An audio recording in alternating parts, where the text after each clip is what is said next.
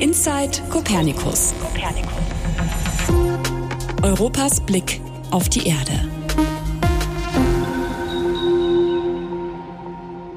Herzlich willkommen zu einer neuen Folge von Inside Copernicus. Mein Name ist Gudela Rossner und ich leite die Abteilung Erdbeobachtung in der Deutschen Raumfahrtagentur im DLR. Heute geht es um das Thema Bodenbewegung und wie wir mit Satelliten Bodenbewegung messen können. Ich habe dazu wieder zwei Gäste eingeladen, nämlich einmal Dr. Diana Walter von TRE Altamira. Sie ist eine ja, seit langem erfahrene Senior Projekt- und Fernerkundungsingenieurin, die sich schon lange eben mit der Radarinterferometrie für Bodenbewegung befasst. Hallo Diana. Hallo. Mein zweiter Gast ist Professor Dr. Peter Görke-Mallet. Er ist seit 1985 Markscheider des Steinkohlebergwerks in Büren gewesen. Seit 2013 ist er tätig an der Technischen Hochschule Georg Agricola in Bochum als Dozent für den Masterstudiengang Geoingenieurwesen und Nachbergbau und Senior Consultant im Forschungszentrum Nachbergbau. Hallo Peter. Glück auf, Gudela. Glück auf, Diana. Glück auf. Genau, da hört man direkt, man hat es mit Experten zu tun. Ich freue mich sehr, dass ihr dabei seid, äh, damit wir uns heute mit dem Thema Bodenbewegung mal im Detail befassen können. Ein bisschen ist es schon in unserer Podcast-Folge zum Verkehr angeklungen, aber heute gehen wir sozusagen dem Ganzen auf den Grund beziehungsweise in die Tiefe. Und vielleicht mal vorneweg, also Bodenbewegung, das ist natürlich ein Thema. Eigentlich denken wir immer, wir stehen auf festem Grund und Boden, wenn wir uns ähm, draußen in der Natur bewegen. Aber in bestimmten Gebieten, da kommt man sehr schnell darauf, dass der Boden gar nicht unbedingt so fest und solide ist. Wenn man zum Beispiel durchs Ruhrgebiet geht oder dort lebt, dann hat man möglicherweise schon an der einen oder anderen Stelle mitbekommen, dass es immer wieder auch zu Bodensenkungen, manchmal auch zu Erdfällen kommt, aber eben auch insgesamt das ganze Gebiet sich absenkt. Im Durchschnitt sagt man, sind es so zwölf Meter. Und zum Beispiel in Dortmund sind es auch stellenweise bis zu 24 Meter, die die Stadt abgesunken ist. Oder auch in Mexiko-Stadt ähm, gibt es äh, starke Absenkungen. Also ein weltweites Phänomen. Ich glaube, heute, wenn wir uns um äh, besondere Ausprägungen auch gerade in Deutschland befassen. Vielleicht einmal so angefangen, woher kommt das eigentlich, dass der Boden eben doch in Bewegung ist, dass es solche Bodenbewegungen äh, gibt, die an verschiedenen Stellen zutage treten. Peter, kannst du dazu was sagen? Ja, du hattest das ja schon angedeutet, Gulala. Es gibt äh, Bewegung unterschiedlicher Ursachen. Wir unterscheiden mal ganz grob zwischen anthropogenen Ursachen, also sozusagen menschengemachten. Wir unterscheiden endogene also die mehr aus dem Erdinnern kommen und klimatische. Bei den anthropogenen Bodenbewegungen äh, kann man, wie von dir auch schon angedeutet, den Bergbau nennen. Also letztlich ist jede bergbauliche Tätigkeit, also der Abbau von Rohstoffen unter Tage, aber auch über Tage mit Bewegung der Tagesoberfläche verbunden. Bodenbewegungen werden ausgelöst durch Wassergewinnung, zum Beispiel Trinkwassergewinnung oder auch durch große Pflanzen, die den Boden austrocknen. Die Bebauung äh, erzeugt Setzungen, wir haben es mit Rutschungen zu tun, an steilen Hängen. Wir haben ähm, Bodenbewegung durch Vibration. Nochmal eine Kleinigkeit zum Thema Wassergewinnung. In Belgien wird ja viel Bier gebraut und der Wasserbedarf der belgischen Brauereien ist tatsächlich auch im äh, Europäischen Bodenbewegungsdienst, in dem IGMS, zu erkennen. Im weitesten Sinne gehört auch Geothermie zur bergbaulichen Nutzung äh, des Untergrundes. Auch da kann man mit Bodenbewegung rechnen. Ja, zu den endogenen Ursachen. Wir haben es äh, gerade alle vor kurzem leidvoll gesehen, die Bilder im Fernsehen, das große Erdbeben in der Türkei und in Syrien. Also Plattenbewegungen, die hinter Bodenbewegungen stecken. Und äh, durch den Europäischen Bodenbewegungsdienst, Copernicus und den, die Sentinel-Satelliten ist die Bodenbewegung bei diesem Erdbeben, bei dieser Bewegung der Platten gegeneinander von bis zu sechs Meter detektiert worden. Also da sieht man auch äh, schon mal ja natürliche Ursachen im weitesten Sinne für Bodenbewegung. Was wir ja auch alle ähm, oft zur Kenntnis nehmen und auch gerade durch äh, Sentinel-Satelliten immer wieder aufgeklärt wird, ist das Abschmelzen der Gletscher und äh, auch die Abschmelzaktivitäten, die Abschmelzprobleme sorgen für Ausgleichsbewegung. Damit komme ich zum klimabedingten äh, Bodenbewegungsthema. Niederschläge, Temperaturen sorgen bei wasserempfindlichen Böden für Bodenbewegung. Äh, wir sprechen von Schwellung und Schrumpfung. Wenn ein Boden Wasser aufnimmt, schwillt er, erhöht sein Volumen, wenn er austrocknet, schrumpft er. Also der Wassergehalt ist da entscheidend für das Verhalten der Böden. Ja, und last but not least, äh, Frost. Wenn ähm, Wasser gefriert im Boden, erhöht äh, das Wasser sein Volumen, was auch wiederum Bodenbewegung erzeugt. Kennt man vielleicht aus dem Winter, wenn die Bodenplatten auf dem Gehweg sich heben und so weiter. Das sind mal so ganz kurz und knapp die drei wesentlichen Ursachen für Bodenbewegung. Ja, eine ganz breite Palette eigentlich und, und viele verschiedene Facetten, die da schon zutage treten. Was, was heißt das eigentlich an, an konkreten Gefahren? Diana, ich würde das dich mal fragen. Was ist so deine, aus deiner Praxis die Erfahrung? Was, also womit muss man eigentlich rechnen, wenn wir über Bodenbewegungen reden? Es gibt im Prinzip im Prinzip so die direkten Gefahren, die für die Objekte bestehen, also die Objekte, die sich auf solchen Böden befinden, wo Bewegungen zu beobachten sind zum Beispiel. Im Prinzip werden da Strukturen verformt. Ähm, Im Prinzip kann die, äh, das Material, der Aufbau, die Statik darunter leiden. Die können geschwächt werden und letztendlich kann das auch zu, zu, zur kompletten Zerstörung von Gebäuden, von Infrastrukturen kommen oder dass Pipelines reisen oder so, je nachdem, was man eben für Bodenbewegung hat, für Arten von Bodenbewegung. Mm, indirekt kann das natürlich auch zu einer Gefährdung von Menschenleben führen. Und ähm, es gibt natürlich auch schwere Umweltschäden. Teilweise, wenn zum Beispiel äh, Böden sehr stark schrumpfen, dann kann das, es können das auch Prozesse sein, die irreversibel sind. Äh, oder wenn ganze Hänge abrutschen und ganze Täler verschüttet werden. Es kann letztendlich zu einer kompletten Zerstörung von Bereichen oder auch von der Infrastruktur kann dies führen. Mhm. Peter, würdest du da noch was ergänzen? Ja, Diana hat das schon sehr schön dargestellt. Ich habe noch einen Punkt, der äh, in der Beziehung für mich immer relevant ist, und zwar die Geschwindigkeit der Bodenbewegung. Wenn man, du hattest das Ruhrgebiet erwähnt, Gudula, hierher guckt, dann haben wir früher äh, hier oder auch auf meinem früheren Bergwerk in Ebenbüren sehr schnell laufende Strebbetriebe gehabt. Strebbetriebe, die äh, acht, zehn, zwölf Meter und mehr am Tag zu Felde gefahren sind. Das hat Bodenbewegung an der Tagesoberfläche in der Größenordnung um von mehreren Zentimetern ausgelöst. Bodenbewegungsgeschwindigkeit, also mehrere Zentimeter pro Tag. Gehen wir auf eine Kavernanlage, also eine untertägige äh, Nutzung von, von Sohle, von Salz, mit anschließender Speicherung von Erdöl oder Erdgas. Ne, mittlerweile im breiten Publikum ja bekannt, weil unsere Energiefragen gerade im, ja, noch im laufenden Winter noch davon abhängig sind. Und über diesen Kavernen haben wir deutlich langsamere Geschwindigkeiten. Also Steinkohle mehrere Zentimeter pro Tag, über Kavernanlagen zwei bis drei Zentimeter pro Jahr.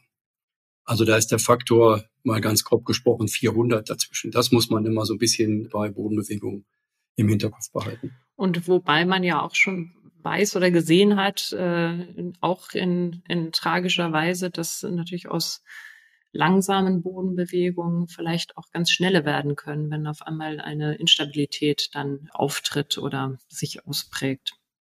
Jetzt hatte ich ja eben schon erzählt, dass du ähm, gerade bei dem ersten äh, Bergwerk oder bei dem Bergwerk in Ibbenbüren ja auch für die Vermessung zuständig warst. Und ich denke mal, das war in, in Zeiten, als wir noch nicht über Fernerkundung gesprochen haben. Wie, wie ist man denn mit solchen Bodenbewegungen umgegangen? Wie hat man die eigentlich nachvollzogen oder wie verzieht man, vollzieht man sie nach, wenn man eben keine Satelliten hat, die einen da unterstützen? Also was bis heute aktuell ist äh, im, im Marktscheidewesen oder auch im ganz allgemeinen Vermessungswesen, ist das Nivellement. Die Höhenbestimmung an Festpunkten ausgehend von, von stabilen Höhenbolzen wird äh, das Höhenniveau einzelner Punkte definiert auf Linien und äh, daraus wird äh, die Bodenbewegung abgeleitet. Das ist ein zeitlich sehr ähm, gestrecktes Verfahren und räumlich natürlich sehr schwach aufgelöst und hebt nur ab auf vertikale Bodenbewegung. Wir sind dann in, ja, seit den 1990er Jahren mal ganz grob gesprochen in der Lage gewesen mit GNSS, also Global Navigation Satellite Systems, 3D-Koordinaten zu bestimmen von Punkten. Dann haben wir eine 3D-Bewegung, schon mal besser als nur die zwei die, die, nur die vertikale. Ja, und was die, die Radarinterferometrie, die satellitengestützte Fernerkundung uns liefert, ist eine hoch aufgelöste, räumlich und zeitlich hoch aufgelöste Abbildung äh, der Bodenbewegung an der Tagesoberfläche. Die wir aber wiederum evaluieren müssen, sozusagen eichen müssen mit terrestrisch gestützten Messungen. Also das Ganze verzahnt sich. Aber die, die Möglichkeiten, die uns die satellitengestützte Fernerkundung liefert, sind einfach gigantisch. Diana, da hast du bestimmt auch noch Einblicke, denn äh, die Firma, für die du arbeitest, die ist ja wirklich spezialisiert genau auf diese Technologien.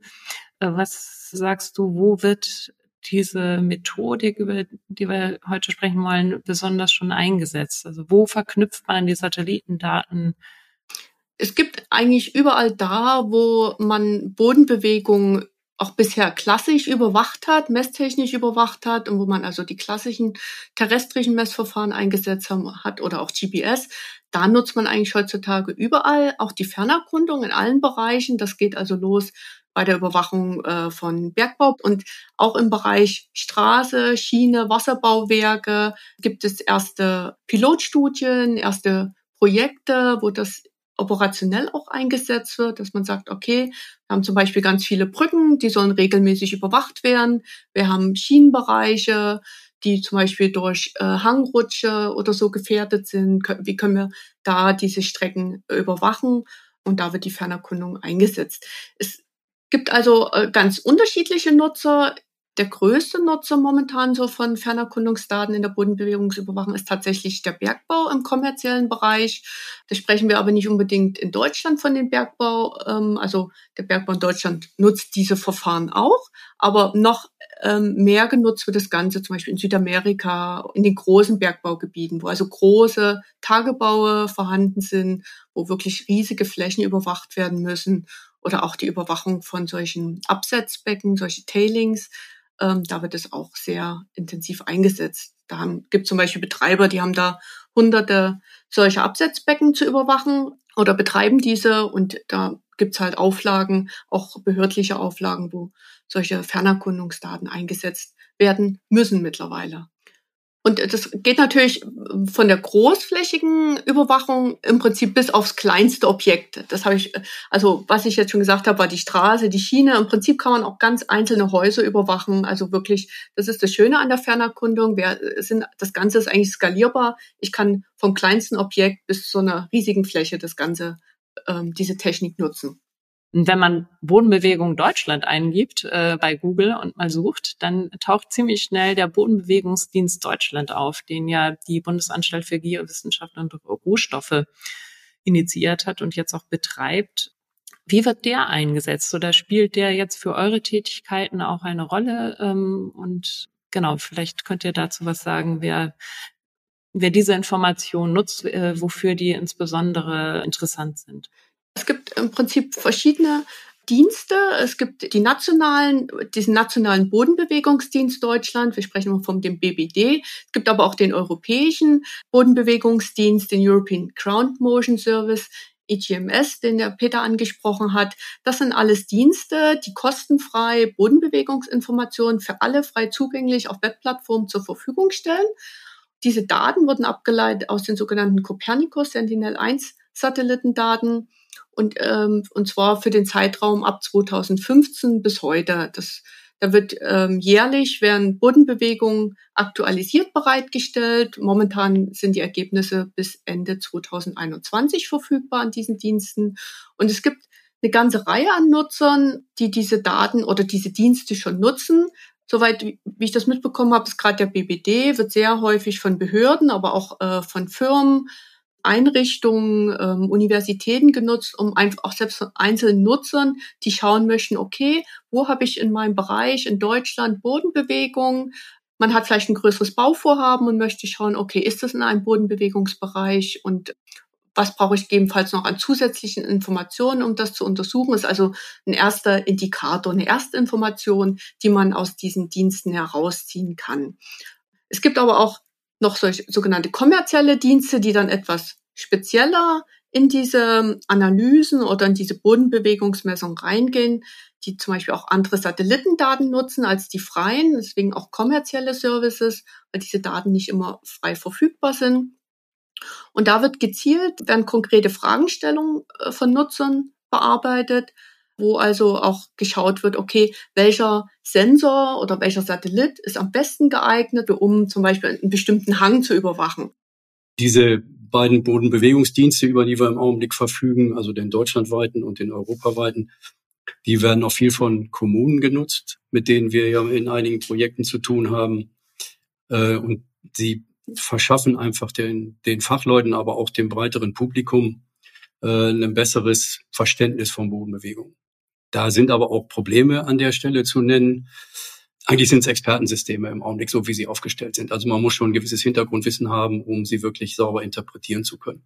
Aber insgesamt gesehen äh, verschaffen sie einfach ein, ein wunderbares, genau wie Diana gesagt hat, Ersterkundungs- und Ersteinschätzungsinstrument. Das war so ein Punkt, auf den ich nochmal zu sprechen kommen wollte, weil das, glaube ich, auch aus Sicht der BGR ja eine wichtige Facette ist. Nicht nur, dass man schon noch Erläuterung braucht für die Daten, weil da schon auch technische Details dahinter stehen. Und das andere ist ja wirklich dieses, ähm, in welchem Genauigkeitsbereich bin ich da eigentlich unterwegs? Und ich glaube, das Verständnis ist ja wirklich wichtig zu sagen, ähm, der Bodenbewegungsdienst deutschlandweit oder auch der europäische, die werden ja dafür ausgelegt, dass man zunächst mal einen Überblick hat, ein übergeordnetes Verständnis von, wo habe ich es denn überhaupt mit Bodenbewegungen in, ich sag mal, größerem Umfang zu tun und eben nicht so sehr für die äh, detailspezifische Betrachtung. Vielleicht sollten wir jetzt schon nochmal erläutern, wir hatten es jetzt schon erwähnt, mit welchen äh, Satelliten wir arbeiten, aber genau wie eigentlich dieses Verfahren funktioniert. Ähm, also was wird da jetzt genau gemessen? Wir sagen immer, wir messen die Bodenbewegung, aber wie funktioniert das eigentlich? Also wir haben ja die ganze Zeit von Fernerkundung gesprochen und wir brauchen Satelliten. Es gibt ja ganz unterschiedliche Arten von Satelliten. Und was wir benötigen, um Bodenbewegungen messen zu können, sind sogenannte Radarsatelliten. Das sind aktive Satelliten oder aktive ja, Satelliten, die aktiv Radarsignale zur Erdoberfläche senden. Das sind, ähm, und zwar in ganz bestimmte in ganz bestimmten Wellenlängen sind das elektromagnetische Signale und diese Signale werden an der Erdoberfläche oder an diesen Objekten reflektiert und kommen im Prinzip zum Sensor zurück. Und aufgrund dieses Signalweges oder Veränderung des Signalweges zwischen diesem Sensor und dem Objekt können wir auf Bodenbewegung schließen. Ganz wichtig ist, dass wir immer ein sehr gutes Rückstreusignal haben, damit es überhaupt funktioniert. Das heißt, ähm, wenn so ein Radarsignal auf eine, zum Beispiel auf so eine Hausoberfläche oder so trifft äh, oder auf auf eine Straße, je nachdem, liefert das meistens sehr gutes Rückstreusignal. In Vegetation sind wir da etwas eingeschränkter, da verliert sich das Signal quasi zwischen den Blättern, den Bäumen im Prinzip und da funktioniert die Technik nicht so gut. Und äh, wichtig bei der Technik ist aber, dass der Satellit im Prinzip immer wiederholt über das gleiche Gebiet kommt. Wir sprechen von einem sogenannten Wiederholzyklus und immer wieder dieses Gebiet aufnimmt und es sich so eine Art Stapel an Radarbildern bildet. Und diese werden dann verarbeitet. Wir nennen das die sogenannte Radarinterferometrie, ist eine interferometrische Verarbeitung, wo wir letztendlich ganz viele Messpunkte erzeugen und für jeden dieser Messpunkte auf der Erdoberfläche bekommen wir Zeitreihen der Bewegung. Wir können also dann, je nachdem, wie häufig der Satellit über das Gebiet geflogen ist und welchen Wiederholzyklus, zum Beispiel aller zwölf Tage, bekommen wir eine Zeitreihe der Bewegung für, für jeden einzelnen Messpunkt, wo wir alle zwölf Tage sehen, wie hat sich der Boden in einer bestimmten Zeit verändert. Die Radarinterferometrie hat sich im Prinzip die letzten 20 Jahre rasant entwickelt. Es gibt ganz viele verschiedene Auswertealgorithmen, wo diese Technik genutzt wird und ähm, ja, wo wir sehr präzise eben diese Bewegung ähm, und zwar Millimeter genau ableiten können. Das ist interessant, dass wir überhaupt Millimeter genau messen. Das hat was mit dieser Wellenlänge zu tun, die wir aussenden. Der Satellit, der fliegt zwar in einer Höhe von 500 bis 800 Kilometer Höhe, aber einfach weil wir diese Wellenlängen, die Änderungen dieses Signalweges betrachten, können wir halt Millimeter, Submillimeter genau, können wir im Prinzip Bewegungen erfassen. Und das in welchen zeitlichen Abständen? Also wie wie schnell darf die Bewegung passieren, damit man sie messen kann? Ja, das ist unterschiedlich. Also es kommt darauf an, was wir für einen Sensor besitz, also verwenden sozusagen. Es gibt ähm, das abhängig von der Wellenlänge. Das heißt, wir haben Sensoren mit größeren Wellenlänge, dann können wir auch größere Bewegungen erfassen. Das ist immer im Bereich von ähm, mehrere Zentimeter innerhalb dieser Wiederholung sozusagen. Also angenommen in zwölf Tagen können wir dann mehrere Zentimeter an Bewegungen erfassen. Die Sentinel-Satelliten, da haben wir Wellenlängen von fünf bis sechs Zentimeter, dann liegen wir so im Bereich von ähm, zwei, drei Zentimeter innerhalb von zwölf Tagen, die wir erfassen können. Also es ist sehr sensorspezifisch, wie viel Bewegung wir pro Aufnahme, pro, pro Wiederholung sozusagen erfassen können. Ich möchte noch mal auf, auf einen weiteren Punkt hinweisen. Also das Radarsignal ist ja ein sehr spannendes äh, und gibt uns auch noch weitere Informationen, nicht nur äh, zum Thema Bodenbewegung, sondern auch zum Thema Bodenfeuchtigkeit. Denn bei der Reflexion, die Diana gerade erwähnte, spielt die Bodenrauigkeit beispielsweise eine Rolle oder auch die, die Bodenfeuchtigkeit. Was uns enorm interessiert vor dem Hintergrund Hochwasserschutz. Äh, wir haben es ja im letzten Jahr erlebt, diese stark ausgetrockneten Böden, geringer Niederschlag im Sommer. Diese Böden sind, wenn ein stark Regenereignis kommt, gar nicht in der Lage, Wasser aufzunehmen. Das Wasser fließt oberflächennah ab. Und damit sind wir mittendrin im Thema Hochwasserschutz. Also auch diese Komponente lässt sich aus dem Radarsignal in gewisser Weise beantworten. Letztlich geht es darum, ganz viele Informationen miteinander zu verschneiden. Aber wir sind heilfroh, dass das Copernicus-Programm uns Open Data kostenfrei Informationen liefert. Die müssen allerdings auch äh, substanziell ausgewertet werden und ähm, da braucht man dann ganz hohes Vertrauen zum Auswerter. Denn der Prozess in Summe ist schon sehr komplexer. Stichwort Vertrauen zum Ausbe Auswerter. Ganz, ganz wichtig an der Stelle. Also in gewisser Weise ist die Radarinterferometrie da auch eine Blackbox. Aber wenn man das Vertrauen zum Auswerter hat und der Auswerter weiß, was man will, welche Informationen man braucht, dann funktioniert das Ganze und dann ist das auch wunderbar. Ja, das denke ich auch, dass die, die Komplexität, die in der Auswertung steckt, die die ist natürlich physikalisch basiert. Insofern für den Experten natürlich keine Blackbox, aber für den Nutzer am Ende ist äh, natürlich diese ganze Auswertekette nicht unbedingt nachzuvollziehen. Das ist aber, glaube ich, immer so, dass man, wenn man das dann kondensiert und nutzergerecht aufbereitet, äh, dann will man ja auch genau diese Komplexität eben nicht mehr transportieren, sondern will es ja handhabbar machen. Ich glaube, wir haben noch gar nicht so richtig, also wir haben ihn zwar einmal erwähnt, aber das, ich glaube, so das Arbeitspferd in Anführungsstrichen für diese äh, Bodenbewegungsanalyse, das ist, glaube ich, schon im Moment, kann man sagen, ähm, die Sentinel, der Sentinel-1-Satellit. Im Moment haben wir ja leider auch nur noch einen, weil der zweite, der ist äh, leider außer Betrieb gegangen, den mal so ganz kurz gefragt, Diana, macht sich das bemerkbar bei den Analysen für euch, dass äh, es da nur noch einen Satelliten gibt? Ja, das hat sehr großen Einfluss. Es ist sehr schade, dass der Sentinel 1b weggefallen ist. Und zwar hat das einmal eine Auswirkung schon auf die Zeitreihen, ich sag mal in Deutschland, in Europa. Da war es so, dass durch diese zwei Satelliten hatte man eine eine, eine Abdeckung, eine Wiederholrate von sechs Tagen, einfach weil zwei Sensoren geflogen sind. Das heißt, momentan sind wir wieder alle, können wir nur alle zwölf Tage beobachten. Und die sechs Tage, also zwei Sensoren mit einem Wiederholzyklus von sechs Tagen, ist natürlich gerade im Bereich des Risikomanagements ähm, schon sehr wichtig. Man sieht es auch in den Genauigkeiten von den abgeleiteten Zeitreihen, den Bodenbewegungszeitreihen, dass je weniger Messungen man hat in einer bestimmten Zeitperiode, umso schlechter sind auch die Genauigkeiten. Teresa X und Tandem X, das sind natürlich die Satelliten, die dann die Copernicus-Satelliten ergänzen, wenn es um noch mehr Details geht.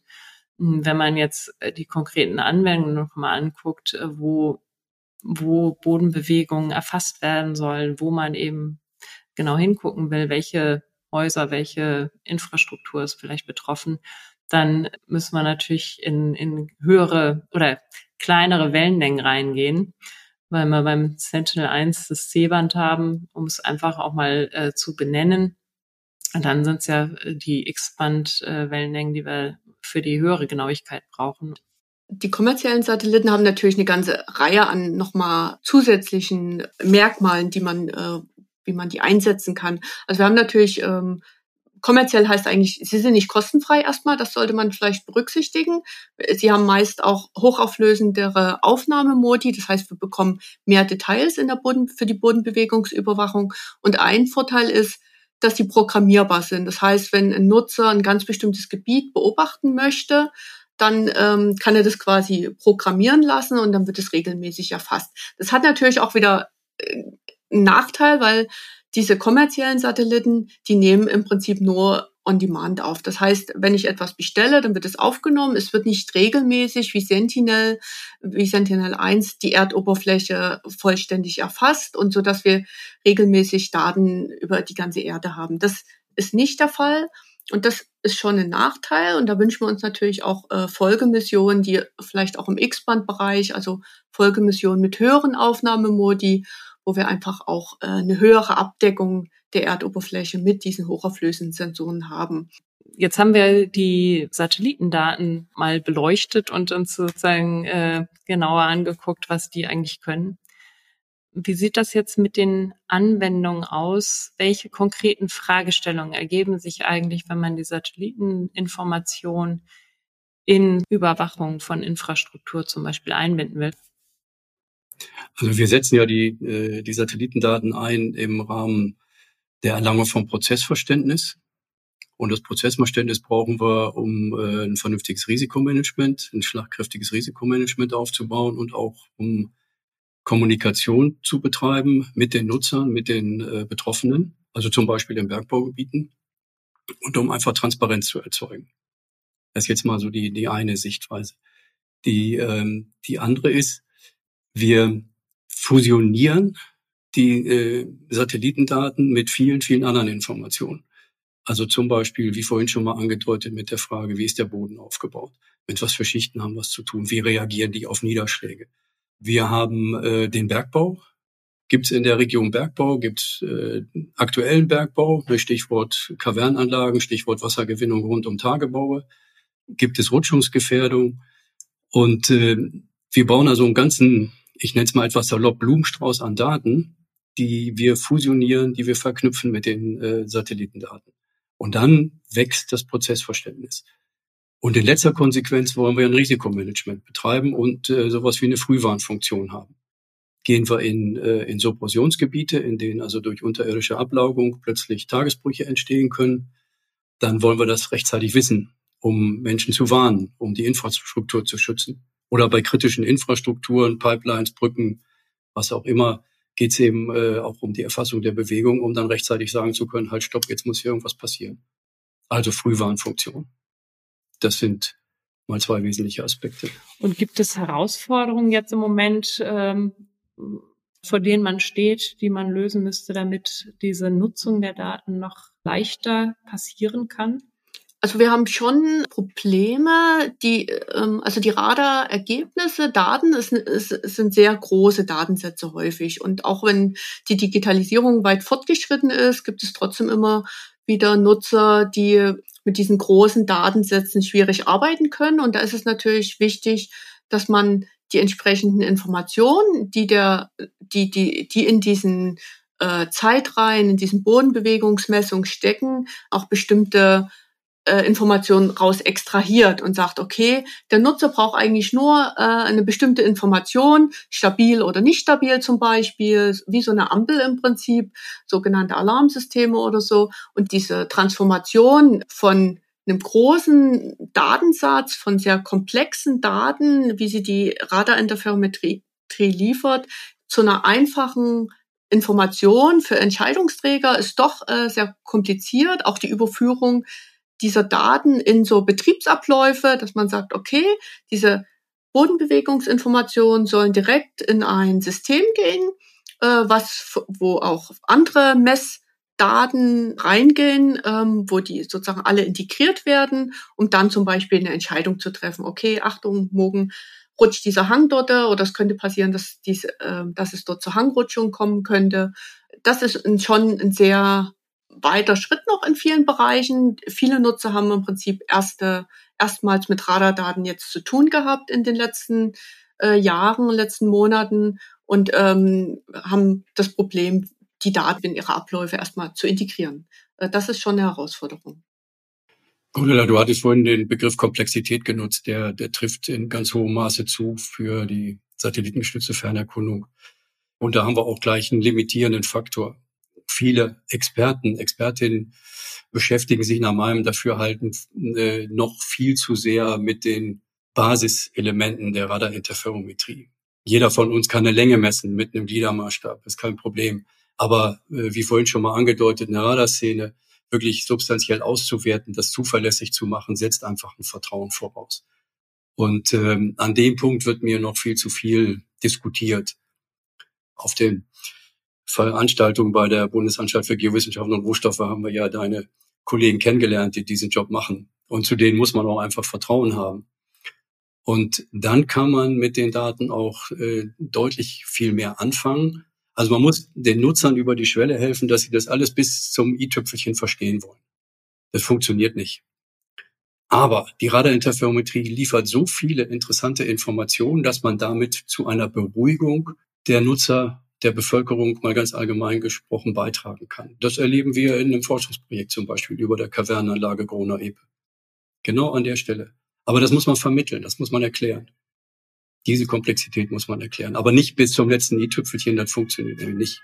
Keiner von uns weiß so ganz genau, wie unsere Autos funktionieren. Ne? Das, das steigen wir ein und fahren, ja. Okay. Aber weil man da sozusagen die das äh, tatsächliche Erleben, wie sich die Bodenbewegung in der Natur abspielt, dann nochmal äh, sozusagen spiegeln kann über die Darstellung im Satellitenbild und äh, darüber Verständnis für die Methode schafft. Ist das ein Weg, den ihr da begeht, dass man sozusagen die Methode anschaulich demonstriert und sozusagen direkt im Vergleich hat mit dem, was sich abspielt. Ich stelle das nochmal in einen größeren Kontext. Äh, und zwar wollen wir, ich sage das mal ganz äh, plakativ, Bergbau möglich machen. Um Bergbau möglich zu machen, heißt, man muss ihn äh, monitoren, man muss ihn begleiten, fachlich und den Menschen auch näher bringen. Und dazu ist die Radarinterferometrie ein ganz wesentliches Instrument. Also wenn wir uns die, äh, die Nachhaltigkeitsziele angucken, dann sind die für mich unmittelbar verknüpft mit Schaffung von Transparenz und da ist die satellitengestützte Fernerkundung ganz wesentliches Instrument. Das war, glaube ich, ein tolles Schlusswort. Liebe Diana, lieber Peter, vielen Dank, dass ihr heute meine Gäste wart, dass wir mit euren Erfahrungen uns dem Thema Bodenbewegung widmen konnten. Genau, für alle Zuhörer, wenn ihr noch mehr zum Thema Bodenbewegung erfahren wollt, dann schaut in die Show Notes. Da stellen wir noch weitere Informationen zusammen. Und in der nächsten Folge, schon ein kleiner Ausblick, werden wir uns mit dem Thema Plastikmonitoring beschäftigen. Bleibt dabei und danke fürs Zuhören. Inside Copernicus. Europas Blick auf die Erde.